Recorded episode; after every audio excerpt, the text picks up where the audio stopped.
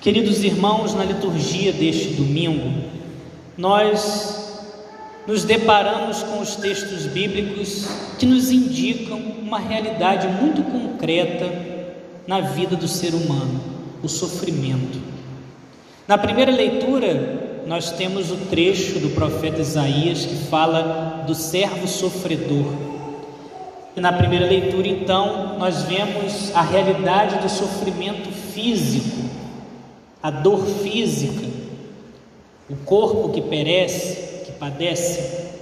No salmo, escutamos o salmista dizer dos sofrimentos, das angústias do psicológico, da emoção, do emocional, dizendo: invadia-me angústia e tristeza também falando sobre os laços da morte, a perda.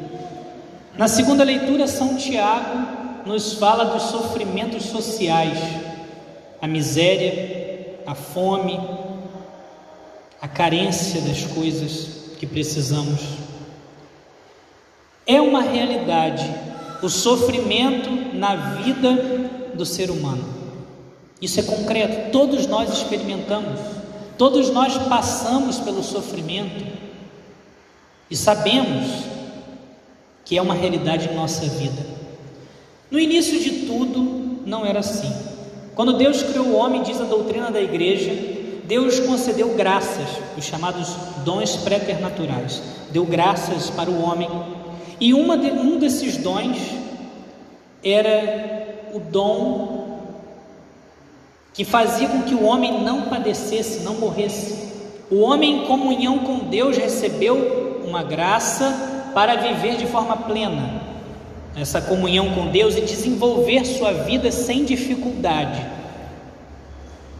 Porém, o homem, ao invés de usar esses dons que Deus deu, essas graças que Deus deu, para crescer em intimidade com Ele, crescer em plenitude, o homem se colocou no lugar de Deus.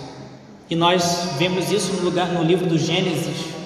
Diz que o inimigo tenta o homem dizendo: Vai, desobedece, sereis como deuses. O homem quer se colocar no lugar de Deus. E com o pecado entra, diz a palavra, o salário do pecado é a morte. Com o pecado entra a morte no mundo, entra o sofrimento. E veja que é uma providência de Deus e o sofrimento é pedagógico, ensina-nos que nós não somos deuses. O sofrimento, quando vivido com sabedoria, faz com que o homem entenda que essa vida passa, faz com que o homem entenda que as, as coisas deste mundo chegam ao fim. Também faz com que o homem diminua sua soberba, faça entender coisas importantes na vida. Eis que o sofrimento ensina o homem. Quantas vezes podemos nós falar até de nossa vida? Alguns sofrimentos que passamos, começamos a entender as pessoas, começamos a olhar as coisas de modo diferente, porque passamos pelo sofrimento. sofrimento, assim, é uma escola. Mas Pedro, no Evangelho, tem uma atitude de um homem que ainda não estava com uma fé madura. Jesus disse: Eu que sou o Mestre e Senhor, vou passar pela cruz, vou passar pela dor, pela rejeição. Pedro tem a audácia de chamar Jesus no canto e dizer: Isso não te aconteça, não quero sofrimento. Pedro rejeita aquilo que a providência de Deus estava designando, porque era assumir a cruz. E Jesus repreende Pedro de forma muito forte: vai para longe de mim, porque pensando assim você não pensa como Deus, mas você pensa como um homem. Olhando a cruz, a dor, o padecimento, com esta mentalidade, você não pensa como Deus, você pensa como homem. E meus irmãos, nós temos que reconhecer muitas vezes que nós temos essa atitude de Pedro, Diante da cruz, da tribulação, da dor, nós dizemos: não quero. Nós temos a dificuldade de entender o mistério do sofrimento.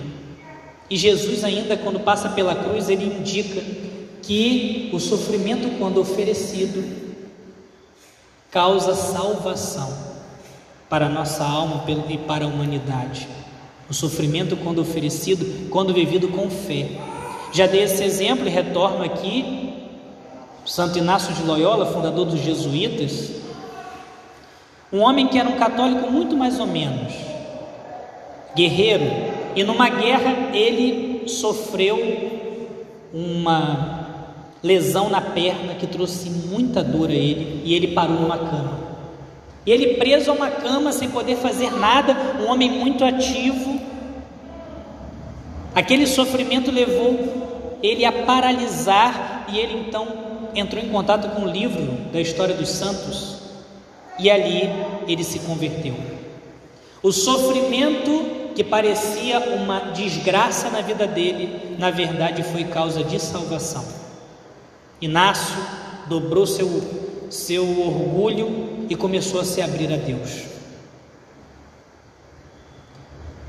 Como nós agimos diante das coisas que nos acontecem, que são contrariedades? Como nós vemos isso? Nós estamos numa sociedade chamada sociedade do bem-estar. Todo o esforço, todo o sofrimento, toda a tribulação é visto como algo tão negativo, como tão, algo tão sem sentido, que nós não sabemos lidar. Nós estamos tendo essa atitude de Pedro. Senhor, não quero a sua cruz. Ou estamos buscando dar este passo de fé. Senhor, mesmo que eu não compreenda, a palavra diz: tudo concorre para o bem dos que amam a Deus. Então, aquilo que acontece, eu tenho que saber levar com fé, com a cabeça erguida, com o coração entregue a Deus. Lembro-me uns anos atrás, fui atender uma mulher para dar unção dos enfermos. E a situação era a seguinte: ela tinha descoberto sua gestação e assim que descobriu, também descobriu um câncer no rim muito severo. E o médico disse: não se opera uma pessoa que tem um bebê tão novo no ventre, é um risco muito grande porque a cirurgia derrama, é, perde muito sangue, mas nós teremos que fazer essa cirurgia porque senão você pode não resistir. E eu imaginei a dor daquela mulher o sofrimento, a tribulação, aquilo tudo que ela estava sofrendo, imaginei como que ela devia estar. O risco da vida, o risco da vida do filho e tantas coisas, a pressão também daquela situação. Quando eu abro a porta do hospital para dar unção a ela, ela me recebeu com um olhar de paz, de tranquilidade, como se nada tivesse acontecendo. Eu saí daquele quarto do hospital dizendo: Senhor, me dá essa paz. Me dê essa paz, Senhor, diante da tribulação, essa fé de confiança, de entrega. Nós cristãos, neste mundo que não entende mais os mistérios de Deus, precisamos ser testemunhas. E o nosso testemunho, a nossa fé, ela é provada a qualidade de nossa fé é provada quando passamos pelas tribulações. Como lidamos com a cruz? Devemos pedir a Nossa Senhora, Virgem das Dores, vamos celebrar dia 15, essa semana, pedir a ela que nos ajude a estar de pé diante da cruz como ela para podermos dar nosso testemunho de amor, de fidelidade a Deus, com o coração sempre pleno e cheio dele, com confiança no Senhor. Que a Virgem Maria interceda por nós. Amém.